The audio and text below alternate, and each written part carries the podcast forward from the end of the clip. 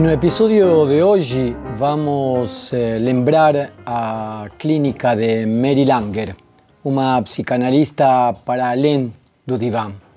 Eu sou Danilo Mar Pérez e este é podcast de filosofia e psicanálise.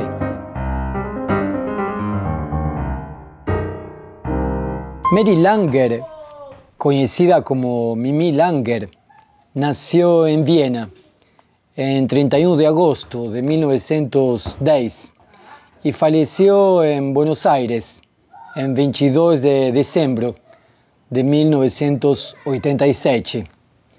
Estudió medicina, cuyo curso terminó en 1935. Fue entrevistada por Anna Freud y su analista fue Richard Sterba. Cuando el nazismo asumió poder decididamente en Europa, Mary fue presa y no tuvo otra alternativa a no ser exilio.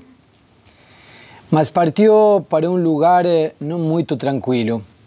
Fue parar en la Guerra Civil Española, da cual participó activamente en la área de Saúde, tentando prestar asistencia a soldados feridos y a población en general.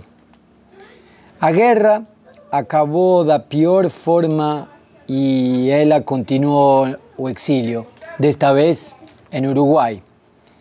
E mais tarde cruzou o Rio de la Plata e foi para Buenos Aires. Se instalou relativamente por un bom tempo en Argentina e pelo seu ativismo político e seu ativismo psicanalítico se reunió con un conjunto de médicos también exilados y fundó a Asociación Psicanalítica Argentina en el año de 1942. Ocupó diferentes cargos, de entre ellos eh, ocupó el cargo de presidenta de la Asociación Psicanalítica Argentina y de la Confederación Psicanalítica Latinoamericana. Compartió ese trabajo con analistas como Pillon Rivière, León Greenberg, Emilio Rodríguez, entre otros. Escribió libros como Sexo y Maternidad y Psicoterapia de Grupo. Mary Langer tuvo cinco hijos. Su compañero Max murió en 1965.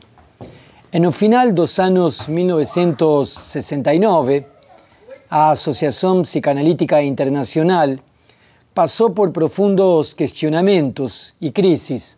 Algunas se reverberaron en Europa, otras aquí en América Latina y también en los Estados Unidos. A Mary Langer y otros colegas rompen con la institución que algunos años antes tinha expulsado en París un número importante de profesionales, entre ellos Jacques Lacan, Mary Langer cría en Argentina o grupo Plataforma y después eh, o movimiento Documento. En la década de 1970 se transforma en la presidenta de la Federación de Psiquiatras Argentinos y asume a cátedra de Psicología Médica de la Facultad de Medicina de la Universidad Nacional de Buenos Aires. Un tiempo después, se repete o que ya tinha vivido en Alemania nazista, mas esta vez eh, aquí en, América Latina, específicamente en Buenos Aires. Mary Langer entonces precisa abandonar Argentina por su condición de judía y su escuela de ser militante y psicanalista. Con 200 dólares en el bolso, inició su nuevo exilio en México mas eh, nada detém a pulsão de vida e o desejo de levar adiante a prática psicanalítica e sua investigação. Mary Langer trabalha em experiências bem diversas em vários países do Caribe. Retorna para Argentina quando sabe que tem pouco tempo de vida. Buenos Aires acaba sendo sua última morada. Talvez como una forma de lembrar los momentos de producción psicanalítica y de convivencia que marcaron la historia la medicina y la psicanálisis. Mary Langer mostró que era posible hacer psicanálisis con o sin diván, en la ciudad o en la floresta, en los pampas, en Viena, en España la guerra civil o en las revoluciones del Caribe, en alemán o en castellano, en un hospital o en la favela, en grupos o de modo individual. Mary Langer se preguntó por la institucionalización de la psicanálisis, por la psicanálisis de las instituciones y por la psicanálisis sin instituciones. Su experiencia clínica y su amplia obra dejan registro de su trabajo experimental. Mary Langer, como dice, tiene textos como Maternidad y Sexo, un libro que podemos encontrar también en portugués, embora usado. Tengo un libro muy interesante, escrito en colaboración, que se llama Ciencia Ficción, Realidad y Psicanálisis, en, portugués, en, castellano. Tengo otro texto que está en castellano y en, y en alemán, eh, Fantasías Eternas a luz de la psicanálisis. Fantasías Eternas a luz de la psicanálisis eh, fue escrito en alemán como em, algo así como a crianza asada, a crianza cocida, a crianza frita y otros mitos eh, o poder da, da fantasía. Eh, escribió también una especie de autobiografía, von Wien bis Managua, de Viena a Managua, eh, experiencia de vida de Viena a Managua, Nicaragua, que la TV.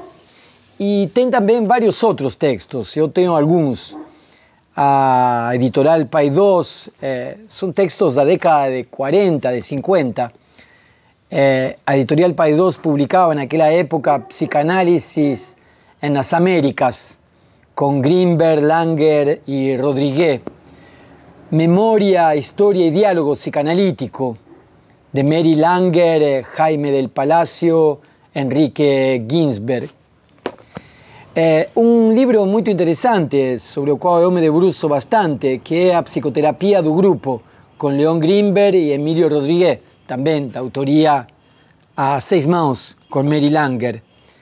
Y finalmente, como les decía, a los cuestionamientos, cuestionamientos a psicanálisis y sus instituciones, a psicanálisis institucional y a psicanálisis sin institución son compilados de debates y de trabajos que se hacían en los años 50, 40, 50, 60, 70. Por eso hoy lembramos el trabajo de Mary Langer. Revista que ya desapareció, una revista que llamaba Fin de Siglo, escribía algunos, eh, eh, publicaba algunos archivos de de Mary Langer, un délice psicanálisis sin diván, donde ella presenta experiencias clínicas, experiencias de formación y experiencias clínicas en Nicaragua en los años 80. Y finalmente otro texto también de la revista Fin de Siglo, do año 1988. Ella escribe eh, un texto que se llama A mia velhice.